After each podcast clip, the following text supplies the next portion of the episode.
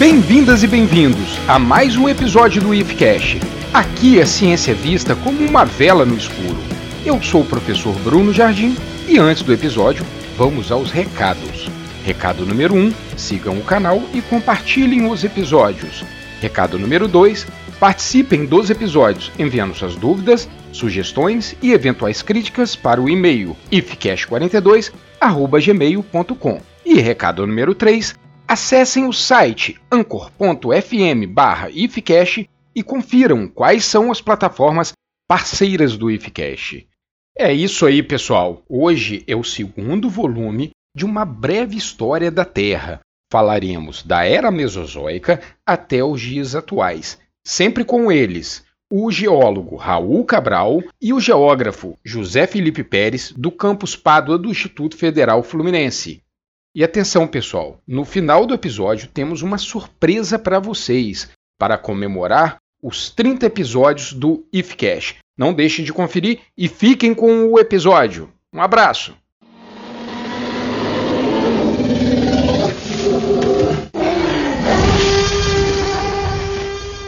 mais queridinho de todos, né? Todo mundo adora esse, essa era, né? Todo mundo gosta. É porque ninguém viveu nela, né? É.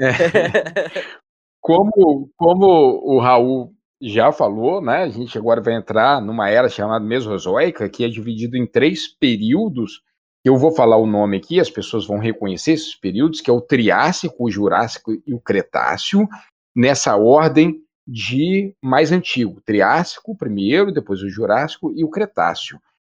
Esses três períodos são importantes porque a expansão dos répteis, né, com a última extinção, essa segunda extinção que foi a mãe de todas as extinções no Permiano, abriu nichos para o desenvolvimento de, dos répteis. E não só os répteis, mas também os terapsídeos, que são os nossos ancestrais. Os mamíferos, eles se originam desses tipos de répteis que nós chamamos de terapsídeos. Então a gente tem uma expansão tanto dos terapsídeos quanto dos arcossauros, que no futuro vai ser os queridinhos, que são os dinossauros e as aves e os crocodilianos, como a gente conhece hoje. Só que do Triássico para o Jurássico também tem uma extinção ali. Tá? A extinção não foi tão grande, mas é dita por causa também de movimentos tectônicos, com o, o de um mecanismo de vulcanismo. Esse período também foi importante para a extinção de muitos gênios de arcossauros. Que sobreviveu ali mais foram os dinossauros. E também muitos anfíbios desapareceram nessa terceira extinção, que marca o Triássico para o Jurássico. Essa extinção dos anfíbios foi muito importante para o período Jurássico. Só para comentar, Bruno, que o período Triássico, para nós aqui, né, na nossa região, América do Sul, é, a gente tinha várias áreas uh, desérticas. Né? Vamos lembrar que a gente, a gente estaria no meio de um supercontinente, então era uma região desértica, e aí essa região desértica, como a gente até mencionou no episódio 15 do podcast, formado por areias, principalmente grãozinhos de, de quartzo, lembrando areia só no tamanho de, de grão, e essas areias hoje a gente conhece como a região do aquífero Guarani. Tinha uma propaganda do aquífero Guarani. É, o aquífero Guarani, que hoje, na verdade, a gente sabe que ele é o segundo maior aquífero do, do país. Então, ele é, as rochas do aquífero Guarani elas foram formadas nesse deserto no período Triássico. É claro que aí você carece de alguns processos para transformar essa areia solta em rocha, né? Mas uh, essa, esse deserto ocorreu no, no Triássico. Arenitos, né? Exatamente, Zé. Então, nós temos os fósseis dessa época também. Sim, na região do Rio Grande do Sul, por exemplo, tem, tem vários, vários fósseis desse período. Agora, o período Jurássico, que é o próximo, vocês conhecem esse, esse título Jurássico, talvez pelo Parque dos Dinossauros, né? o Jurassic Park. Pelo que eu compreendo, estudo, eu procuro, não sou paleontólogo, mas gosto muito de estudar e ler sobre isso. A maioria daqueles dinossauros que aparecem no Jurassic Park, eles não são do período Jurássico, né? Mas é importante a gente falar isso. Nessa época do Jurássico, tem uma diferenciação muito grande dos dinossauros, é que aparece aquele ramo dos dinossauros que no futuro vai se desenvolver nas aves que a gente conhece hoje, né, que são os terópodos, né, que são aqueles dinossauros avianos, e acontece uma questão interessante ali no Jurássico. O desenvolvimento de répteis, tanto nos oceanos, os plesiossauros, quanto também no ar, que são os pterossauros. Então, você tem répteis, você em todos os ambientes, em todos os nichos, estão ocupados pelos répteis. Interessante a gente entender que durante todo esse, esses três períodos que compreendem a era mesozoica, né, os mamíferos, como você falou bem, já estavam presentes, né? Como, como, como forma, como organismo, né? Como que os mamíferos apanharam feio dos répteis, porque enquanto e dos dinossauros, enquanto coexistiram, principalmente os mamíferos com os dinossauros, né? Os mamíferos não conseguiram ocupar é, nem, de, nem de longe, né? Algum, alguma importância, né? A maioria dos mamíferos não passavam de pequenos camundongos, né, de só alguns quilos, principalmente porque, como você falou bem, os répteis e, e os dinossauros estavam bem adaptados ao, ao, ambiente, né, bem difundidos. E aí você vai precisar, como a gente fala, né, sempre de um grande evento, um grande evento de extinção, para que a gente tenha um nicho aberto, ou seja, passagem aberta para os mamíferos.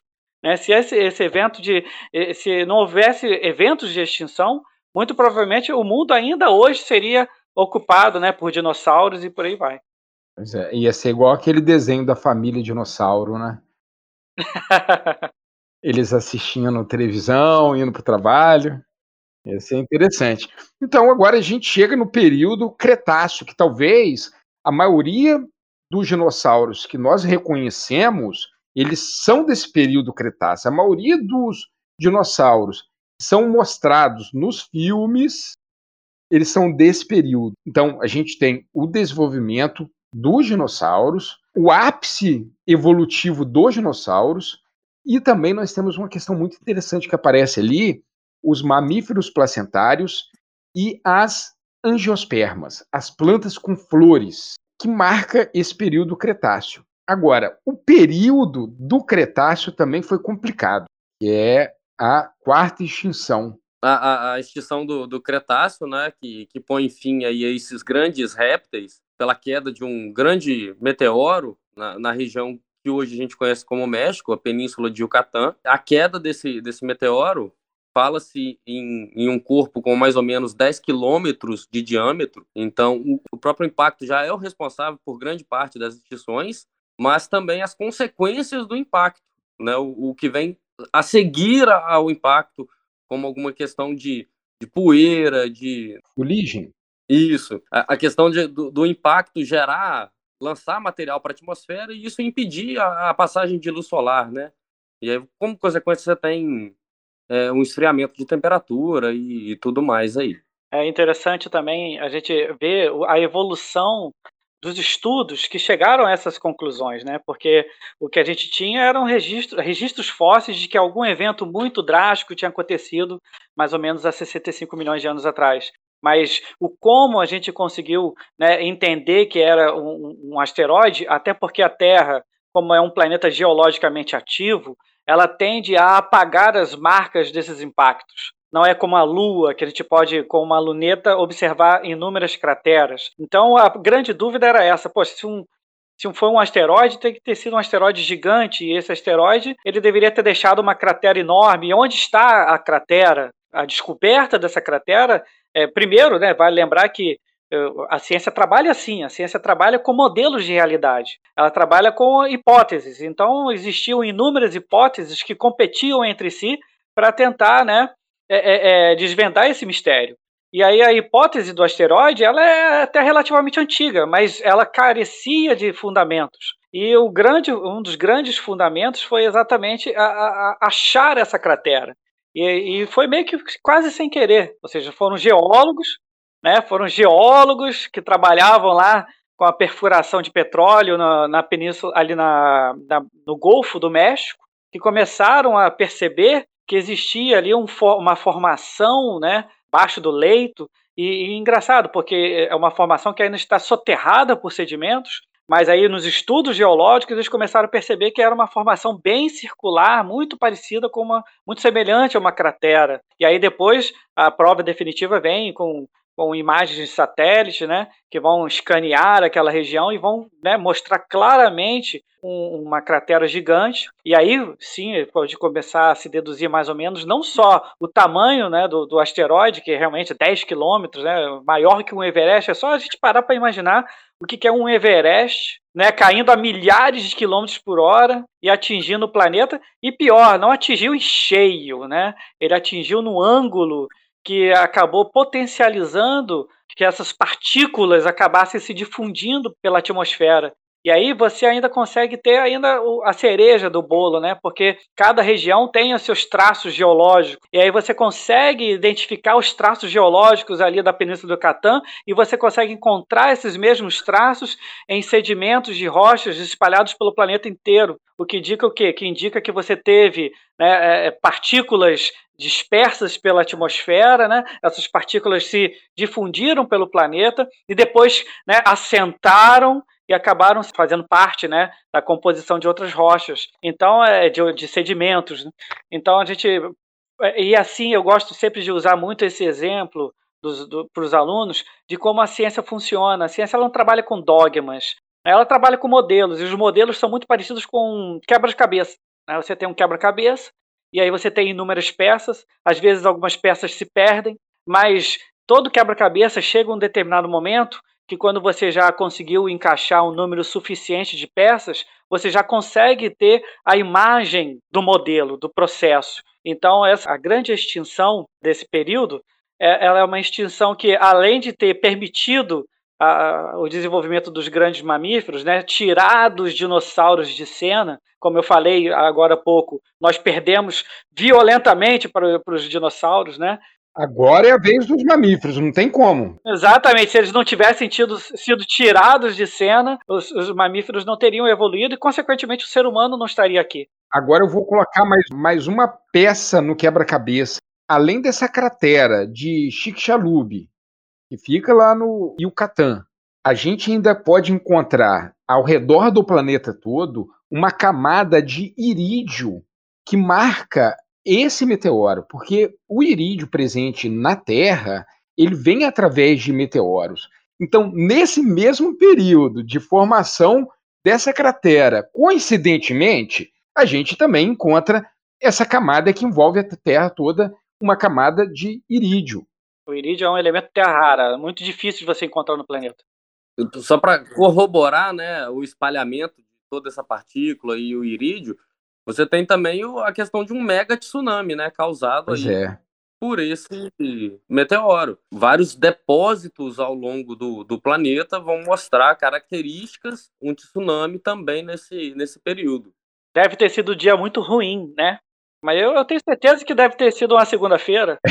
é, é, mas imagina só você viver num planeta onde que você tem né, um, um Everest batendo, aí você tem né, é uma chuva de fogo, né, que aí você tem toda aquela, aquela rocha derretida que é né, lançada ao espaço e depois cai novamente. A atmosfera pegou fogo praticamente, né? Exatamente. Aí depois você, depois você tem toda essa fuligem tampando o Sol, e que é, aliás, a chave que vai realmente matar todas as formas de vida com mais de 25 quilos, é porque você tem bloqueado ali toda a fonte de energia dos produtores que acabam afetando diretamente quem? Os consumidores finais lá da, é, da pirâmide eh, alimentar. Ainda bem que não foi em 2020, né, cara? Porque 2020 já tá sendo um ano difícil, né? Só faltava isso tudo ter acontecido em 2020. Ainda tem, ainda tem três meses ainda, calma. é, né? Vamos, vamos esperar. Interessante que agora nós temos a expansão desses mamíferos toda essa extinção ela começou da degradação de toda uma cadeia alimentar, retirando os produtores, depois retirando os consumidores primários e os secundários e por aí adiante, até o topo de cadeia. Acontece o seguinte, que os mamíferos, eles eram muito generalistas e puderam se diversificar neste ambiente. Agora, Zé, eu sei que a gente está torcendo pela vitória dos mamíferos aqui, mas quase que eles também não conseguiram a primeira época após do Cretáceo, que a gente vai inaugurar uma nova era, que é o Cenozoico, esse primeiro período, que é o Paleoceno, ele é dominado por o que a gente chama de aves do terror. Você imagina uma ema com garras enormes correndo. Então os mamíferos, eles foram tiveram por um triz também de não ser a vez deles. Mas nós estamos aqui, né? Então esse primeiro passo aí do Cenozoico, ela foi é, dominada aí pela a diversificação dos mamíferos, os primeiros primatas começaram a aparecer ali, os cetáceos. Agora a gente podia falar um pouco desse último aqui, que é o Cenozoico, né, pessoal?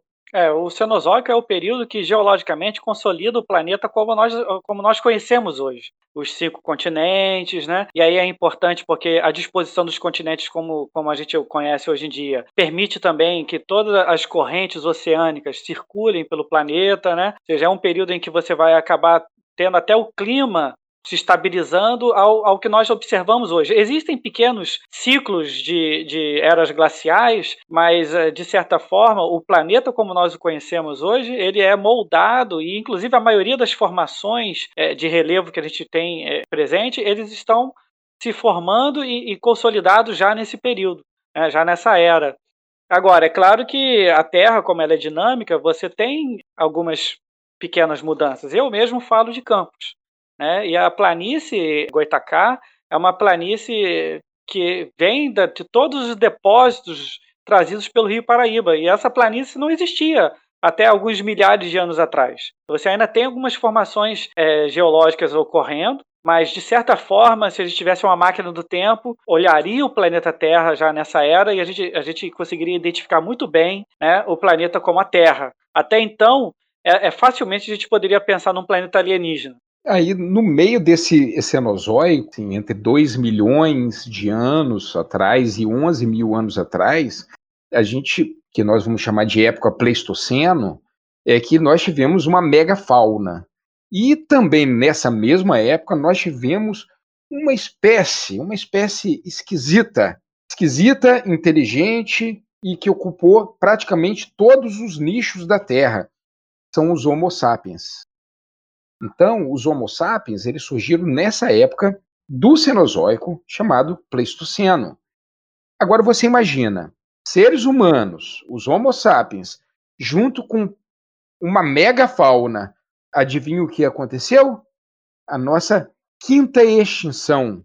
É, é, como o Zé, acho que o Zé já colocou, né? Que no Pleistoceno a gente teve uma, uma variação aí de, climática, ocorrendo aí algumas glaciações. Né? Essa glaciação ela foi bem grande no hemisfério norte e menor um pouco no, no hemisfério sul, e a época chamada aí de Idade do Gelo, né, nessa glaciação. E o que justifica até, lembrando assim, nesse período, como o Zé também já falou, os continentes eles já estavam bem mais afastados, não tanto quanto hoje, mas já estavam afastados. Quando a gente está nessa era glacial, uma diminuição no nível dos mares, isso permite uma circulação entre as espécies que nesse caso agora já são espécies predominantes terrestres, né? Então elas conseguem, de certa forma, se locomover aí dentre esses continentes. É, eu tinha me esquecido disso, cara, dessas eras do gelo.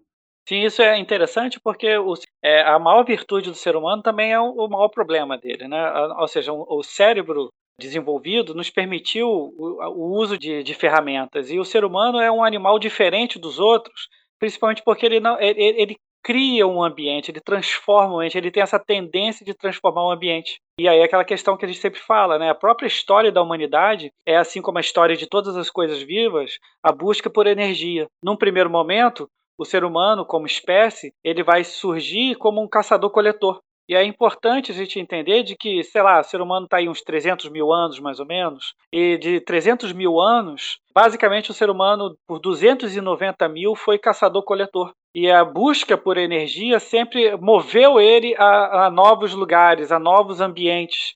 E aí a gente tem o início dessa grande marcha do ser humano, né, dessa marcha migratória pelos continentes. E pouco a pouco o ser humano foi é, é, ocupando e se adaptando a, a, esses novos continentes. É interessante porque, geralmente, quando a gente trabalha esse assunto na, na, sala de aula e a gente faz aquela célebre pergunta de por que, que existiam índios nas Américas quando os europeus chegaram aqui, é comum o aluno ele, ele puxar a ideia da Pangeia. E aí aquela questão que a gente está sempre falando sobre a escala de tempo. A gente está falando de escalas de tempos diferentes. Ou seja, a Pangeia ocorreu há milhões de anos atrás. O ser humano ele é muito recente. Ele, como espécie, está em menos de um milhão de anos, né?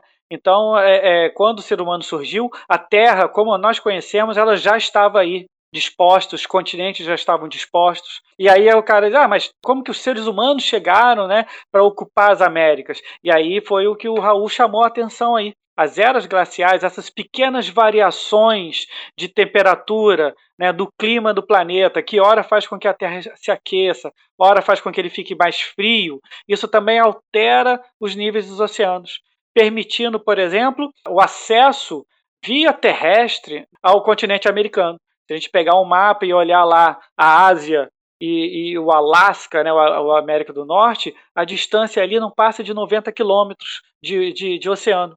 Mas quando você tem um oceano em níveis mais baixos, ou seja, uma terra mais fria, essa região, o Estreito de Bering, acaba se formando uma ponte. Então, há mais ou menos 13, 14, 15 mil anos atrás, os, né, os seres humanos ali ocupando, que ocupavam ali na Ásia, ali, aquela região, eles tiveram a possibilidade de transitar, e não só os seres humanos, outras espécies, né, cavalos e né, outras espécies, eles cruzaram essas regiões né, e acabaram fazendo essa troca.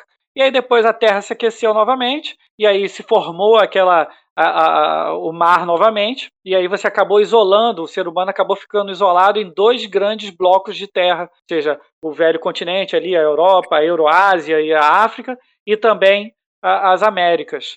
Tem um pesquisador no Brasil que ele estuda bastante sobre essa migração, essa primeira migração do Homo sapiens, que é o Walter Neves. Ele sempre está publicando artigos sobre isso. Então, essa questão do Estreito de Bering, até agora, parece ser a melhor saída para essa hipótese. Cada dia, assim, tem um levantamento de outras hipóteses. Só para encerrar esse assunto que você puxou, é interessante, porque também é mais um exemplo de como a ciência funciona. A gente tem várias hipóteses, mas existe uma corrida científica, basicamente com duas teorias que tentam responder essa questão dos seres humanos nas Américas. E ao longo dos anos 70, 80, existiam duas correntes, uma que defendia de que a América foi colonizada por polinésios, né, que são povos que colonizaram ali aquela região da, da Oceania, são muito hábeis marinheiros, né, então existia uma corrente dentro da ciência que defendia de que as Américas tinham sido colonizadas por, por povos primitivos ali da Polinésia. Se eu não me engano, até houve já, tentativas de, de cruzar o Oceano Pacífico com né, é, embarcações típicas da, dos povos daquela região para provar que era possível isso. Tanto o que, que acontece? Mais recentemente, e aí entra a genética, o estudo genético, o estudo de marcações genéticas, para provar, ou para mostrar, para demonstrar de que os, os indígenas, os povos nativos das Américas, têm traços genéticos muito mais próximos dos asiáticos do que dos povos da Oceania. E é aquele negócio que a gente falou, é, é o modelo. Você tem várias peças que vão se encaixando. E aí, como você, ah, pode haver uma terceira alternativa de que talvez as Américas tenham sido colonizadas tanto por asiáticos quanto por polinésios? Pode, mas aí a ciência trabalha sempre o quê? Com as evidências. Ela precisa de evidências para fundamentar esses modelos. É verdade, você falou tudo aí, Zé. Muito boa sua fala. Eu acho que agora, pessoal, a gente chega num ponto aqui da nossa conversa que eu queria até saber do Zé, porque eu lembro quando, há uns anos atrás, uns dois anos atrás, eu encontrei com o Zé e ele estava lendo sobre isso. Uma nova época que estavam propondo para ser implementada junto ao Cenozoico, que era o Antropoceno. Ô Zé, isso foi para frente mesmo? A gente considera a nossa época atual como uma era geológica chamada Antropoceno? Então, é, é, a gente tem ainda essa, essa discussão, essa discussão ainda está rolando, né? Mas a, a... É porque tem dois anos isso que eu, que eu vi você lendo uma vez. Grande defesa do, do antropoceno ela parte da, da, da questão de que a gente acabou de estudar, a gente acabou de ver né, ao longo do programa, de que a Terra ela naturalmente sofre com alterações. Né? Essas alterações elas vão ocorrendo e essas alterações acabam resultando muitas das vezes em mudanças e essas mudanças acabam gerando né, grandes extinções. O que os cientistas querem com o antropoceno é basicamente chamar a atenção, além de que essas eras geológicas elas fazem parte né, da nossa vida, é, chamar a atenção principalmente para que hoje nós vivemos um desses períodos. Hoje a gente vive um período de grande extinção. Comparativamente a outros períodos que a gente tem registros fósseis, nós estamos vivendo um novo período de extinção. E esse novo período, ele parte né, principalmente do surgimento do ser humano. É como vocês falaram aí. O ser humano ele, ele, ele altera, ele altera o ambiente. E aí a gente tem que deixar bem claro aqui o seguinte: até antes do ser humano se fixar, até quando ele era nômade, até os povos mais primitivos, eles já geravam algum impacto ao ambiente. Isso é interessante porque a gente tem uma tendência de achar que ah, os povos primitivos, como os índios, eles vivem em comum, em harmonia com o ambiente. Não é bem por aí é, eles degradam o ambiente, mas em um ritmo em que o ambiente consegue se recuperar. Aqui em Campos mesmo a gente tem um, um bom registro disso. A, a, o nome da cidade é Campos dos Goitacazes, porque quando os europeus chegaram aqui, eles encontraram grandes campos, né? Esses campos eles não eram originais, eles eram na verdade fruto da ação dos goitacazes sobre essa região, sobre o desmatamento gerado nessa região. Mas é aquela questão: o ser humano ele tem esse impacto, ele gera esse impacto no ambiente.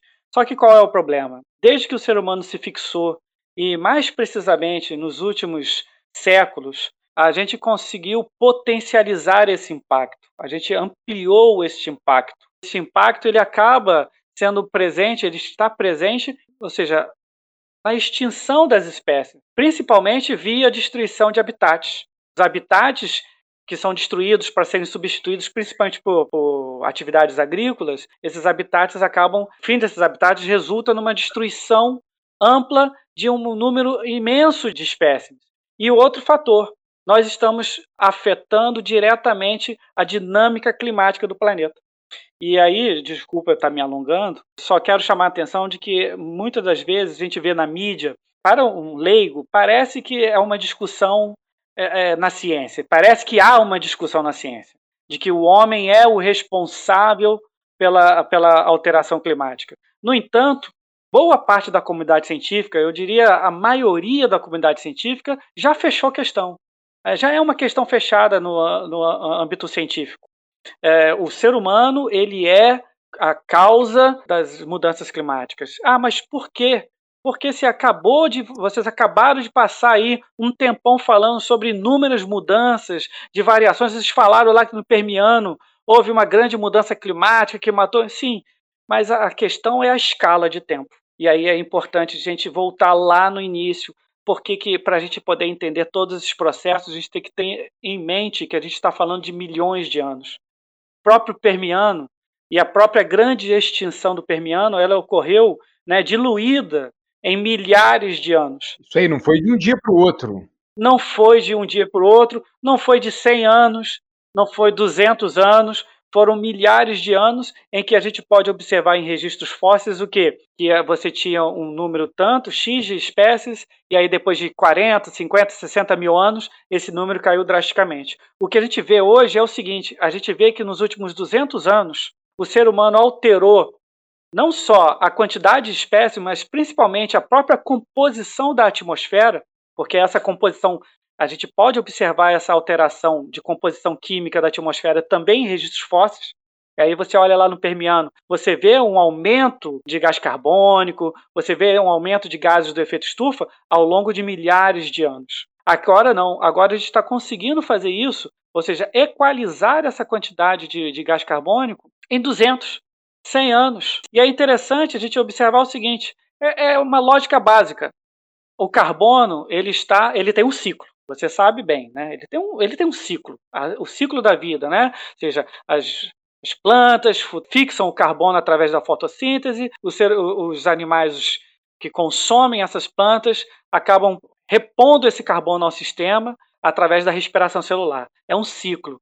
O que a gente está fazendo hoje é, com os combustíveis fósseis? Nós estamos pegando um carbono que estava na crosta da Terra, um carbono que já estava retido ali há milhares, há milhões de anos, a gente retira esse carbono e a gente queima esse carbono e a gente lança esse carbono para a atmosfera. E é por isso que a gente não pode nunca comparar o carbono produzido por um organismo vivo, por eu, por vocês, por, um, sei lá, por uma vaca. A gente não pode comparar esse carbono ao carbono do automóvel, porque ou de uma usina, né, termoelétrica, porque esse carbono é um carbono novo no sistema. A gente está lançando um carbono novo no sistema, que é um carbono, e, e é claro, é o gás de um efeito estufa. Então a gente tem uma alteração. É estava aprisionado, né? Milhões de anos aprisionado, né? Em, forma de petróleo, em forma de carvão. E agora a gente está lançando.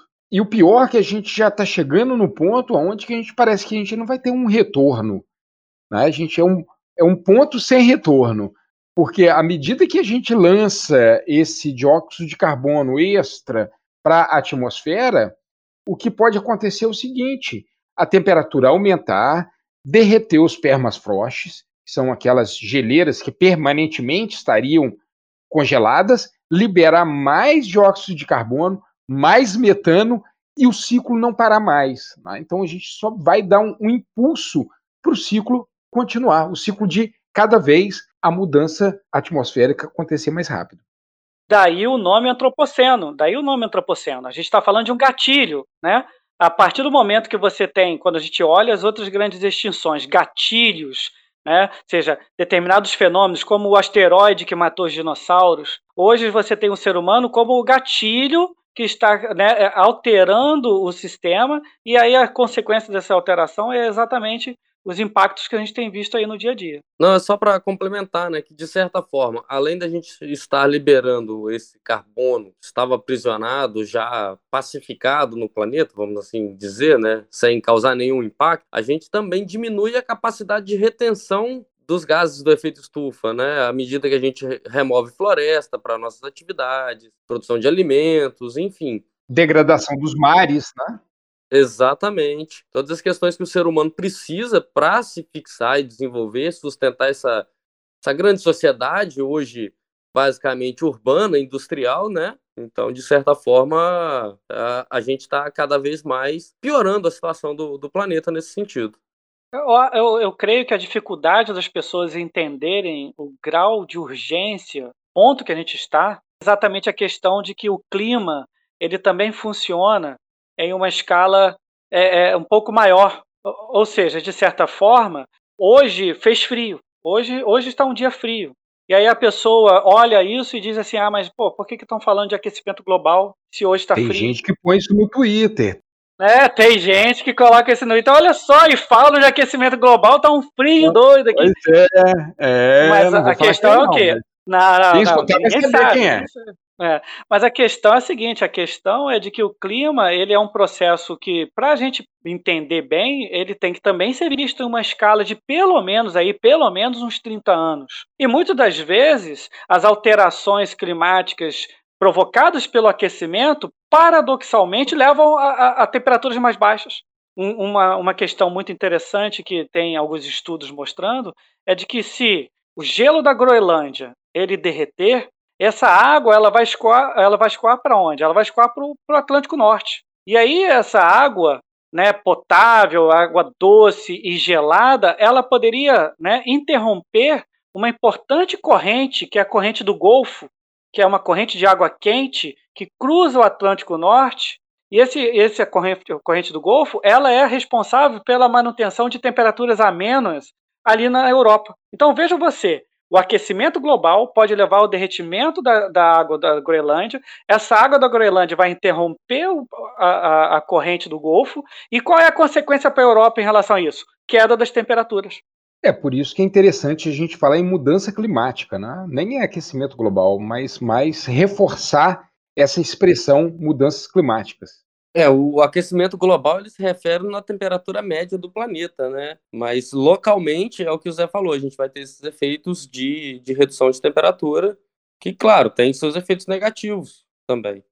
E a curto prazo, a curto prazo, o, o, a, é sempre bom a gente chamar a atenção que a ciência ela não trabalha né, com dogmas e, então, e também nem com alarmismo. É, não, não, estamos aqui igual os mais antigos ficavam mandando e-mails com a música MIDI de fundo e as fotos de deserto dizendo que o aquecimento global ia acabar com a Terra. Não estou falando do fim da existência da vida na Terra, pelo menos não a curto prazo. Eu estou falando de que essas mudanças climáticas vão tornar a Terra um lugar mais difícil de viver. Essas mudanças climáticas vão afetar diretamente a produção de alimentos, vão é, potencializar tempestades, causar prejuízo. E aí, quando você pega isso e junta isso as todas as dificuldades é, é, estruturais que nós temos na sociedade, principalmente a desigualdade, o que eu estou querendo dizer é que a gente vai potencializar né, essas diferenças. Ou seja, o mundo vai ser um lugar pior para se viver, principalmente para as pessoas mais pobres. Né? Então, é, é, é, quando a gente pega o ambiente, a gente entende como esse ambiente é, afeta a sociedade, a gente percebe que a sociedade já tem em si os seus problemas, mas essa questão ambiental ela pode potencializar esses problemas. Excelente, pessoal. Pessoal, então, para a gente encerrar, gostaria de agradecer ao professor José Felipe, ao professor Raul Cabral, por ter aceito o convite para participar dessa tarde aqui, gravar esse episódio. Nós conseguimos passar por todas as eras geológicas, falando lá das extinções, até chegar ao nosso momento atual. E o nosso drama que nós vivemos hoje, nesse que nessa nova época, o antropoceno. Mas antes de terminar, eu queria pedir ao professor José Felipe e o professor Raul Cabral uma dica de livro, de filme, que eu sempre deixo na descrição do episódio. Então, a pessoa que entra, clica lá e consegue ver as suas indicações. É, ô Bruno, primeiramente eu quero agradecer, né? Foi um prazer participar disso aqui, tá? participar do programa.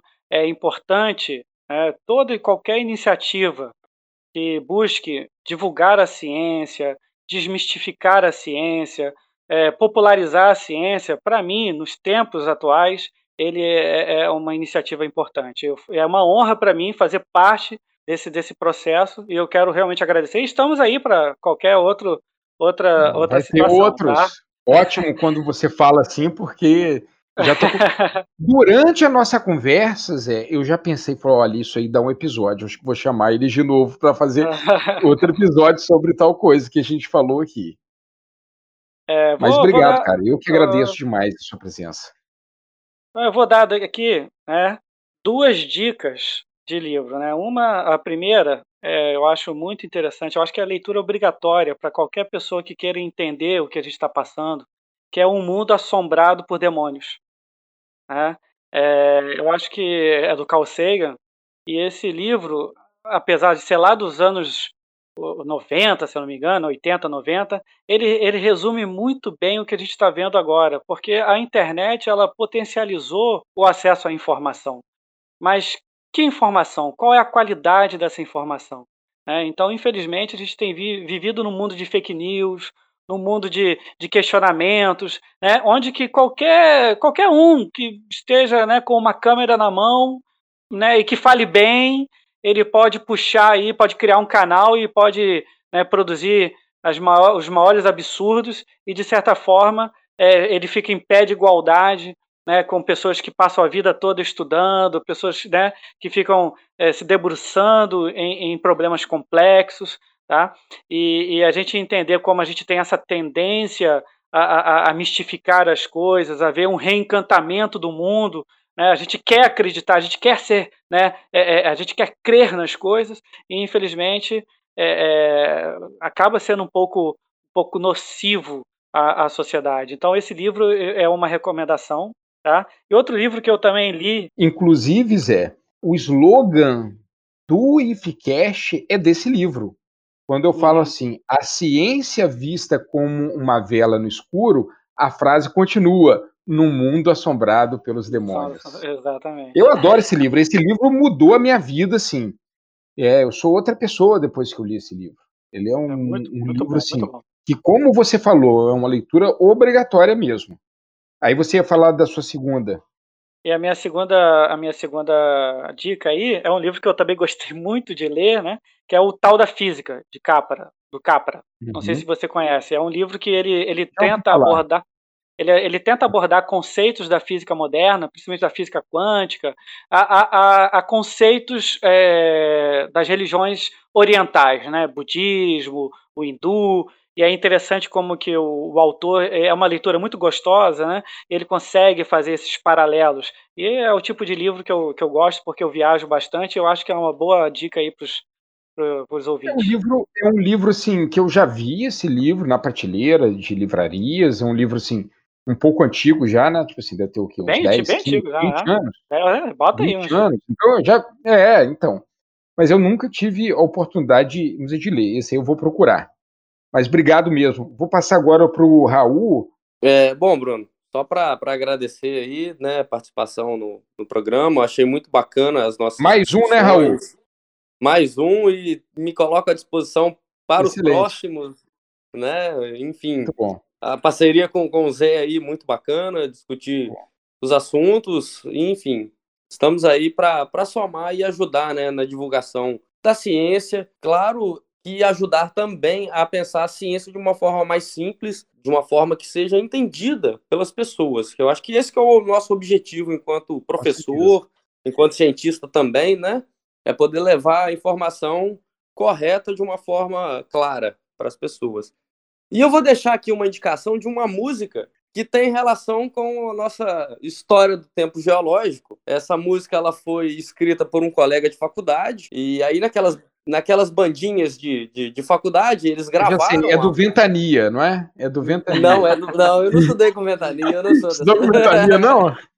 Não, não estudei com Ventania. Conheço, mas não estudei. É, a música chama Baião do Tempo Geológico. Olha, que massa. O Baião do Tempo Geológico. Quem digitar aí vai encontrar no YouTube. É um trio, né? E aí, a temática do, do o nome do trio é Trio Lobita. Na alusão ao nosso gostei. Pô, caramba, que, que criatividade, hein? É. É, esse pessoal de Viçosa tem muita criatividade. Aí. É, é, esse pessoal aí da geologia, esse pessoal aí tem muita criatividade. É, é o pessoal da UFES de, de Alegre, ah, da UFES, que estudou ah, comigo, eles são bem, é, são bem criativos. Achei que era Viçosa.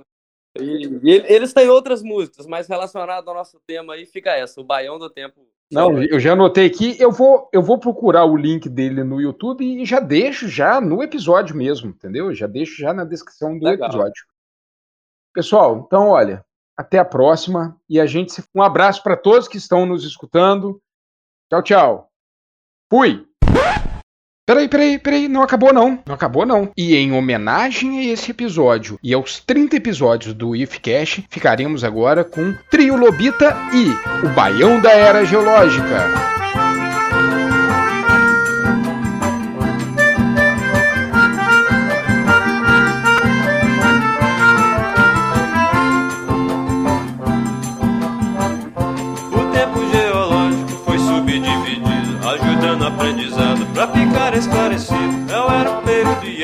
Essas quatro divisões. Como conta essa história aqui nesse baião?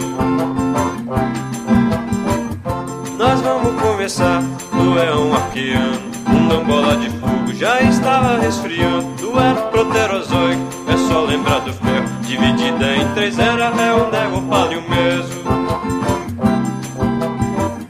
O alfanerozoico se em três eras. Cenozoico é a mais nova, Paleozoico é a mais velha. Mesozoico tá no meio, que nem pão com mortadela. Nota tudo direitinho, pois senão depois já era.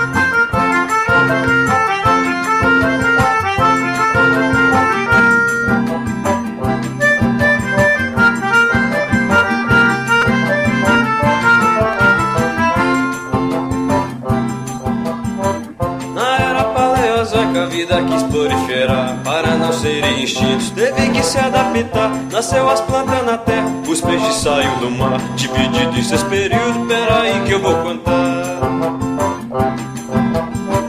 O primeiro é o cambriano Depois o doviciano Depois do siluriano. Temos o devoniano Vai com calma minha gente Peraí que tá faltando. Também tem o carbonífero E o tal do permiano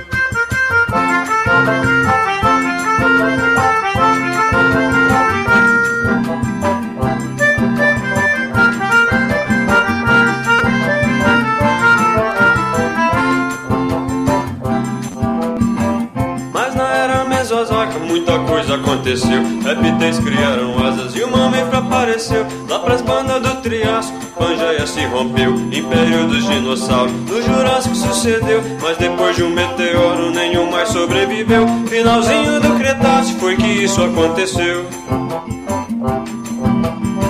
Se eu falei no Cenozoico, já chegou nos finalmente da extinção do dinossauro, se arrastando até presente.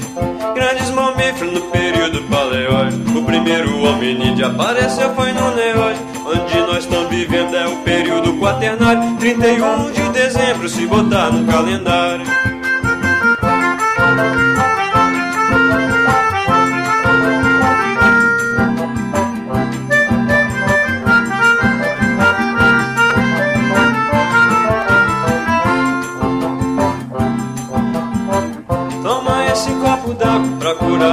Embriaguez. Vamos aqui finalizando, mas agora é com vocês. A história foi contada e com muita lucidez. Se você não decorou, escuta duas ou três vezes.